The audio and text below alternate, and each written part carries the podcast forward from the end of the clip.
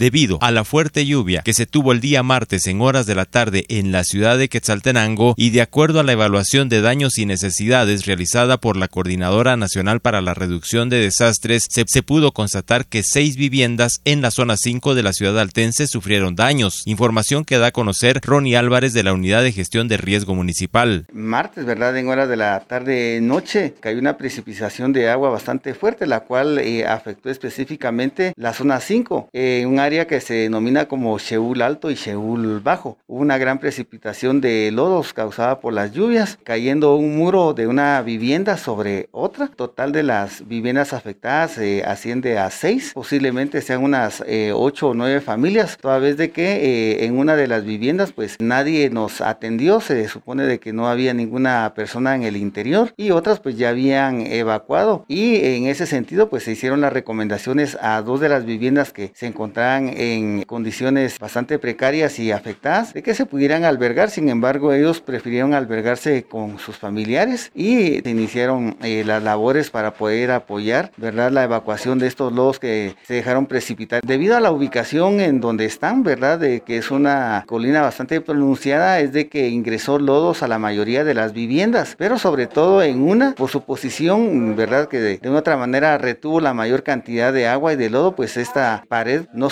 la cantidad de agua y pues esta misma se dio y cayó sobre otra vivienda, la cual tenía ninguna persona en su interior afortunadamente, pues indican que eh, en este lugar pues eh, se dedican a la fabricación de, de jabón, es la información que brindó el COCODE, sin embargo no había ninguna persona que respondiera al llamado en el interior. Desde Emisoras Unidas Quetzaltenango informa Wilber Coyoy, primera en noticias, primera en deportes.